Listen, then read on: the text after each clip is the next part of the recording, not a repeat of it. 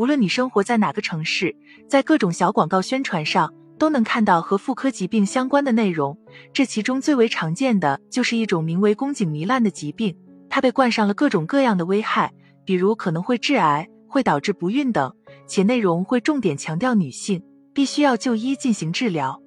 从这些小广告的内容来看，宫颈糜烂似乎就成了万恶之源。再配上各种色彩鲜艳的糜烂图片，的确是会让部分女性产生恐惧心理，甚至是心甘情愿的掏出钱包治疗。但是，宫颈糜烂真的就是疾病吗？它真的会造成不孕吗？首先，宫颈这个部位其实就是子宫和阴道连接口，所以它也被称为子宫颈。在宫颈的部位上有两种不同类型的细胞，分别为靠近阴道内的鳞状上皮细胞，靠近子宫方向的柱状上皮细胞。在正常情况下，这两种细胞是处于在一个动态平衡的状态，它们被称为鳞柱交界区。鳞柱交界区极容易受到雌激素影响，比如女性在青春期之前，由于卵巢功能还没有发育完善，雌激素水平低下，柱状上皮就靠近内侧。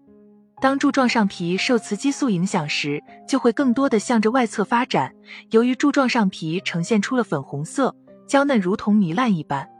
所以在曾经医疗不发达的情况下，临床并没有发现这种生理改变，反而是将其命名为了宫颈糜烂。但是随着医疗技术的不断进步，临床终于发现，这种随着雌激素改变的柱状上皮变化，其实就是女性正常的生理反应。因此，在二零零八年，宫颈糜烂这个名称被彻底取缔，临床将其更名为了宫颈柱状上皮异位。它并不是一种疾病。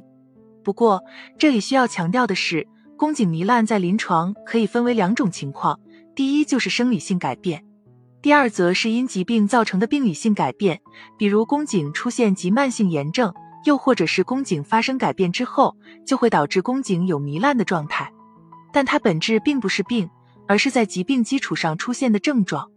既然如此，宫颈糜烂是否会对女性生育造成影响呢？首先，可以完全明确的一点是，生理性的宫颈糜烂并不会影响女性正常生育。所以，在没有疾病基础上出现的柱状上皮异位，女性完全没有必要过度恐慌。但是，如果是病理性的宫颈糜烂，的确可能会激发不孕症，可其本质也与宫颈糜烂没有关联，而是疾病导致的。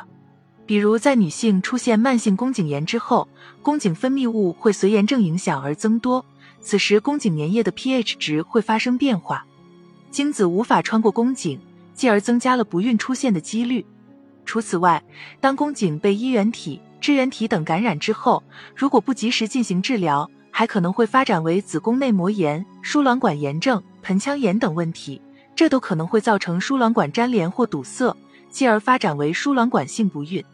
总而言之，一句话，宫颈糜烂不是病，生理性宫颈糜烂不需要任何特殊治疗。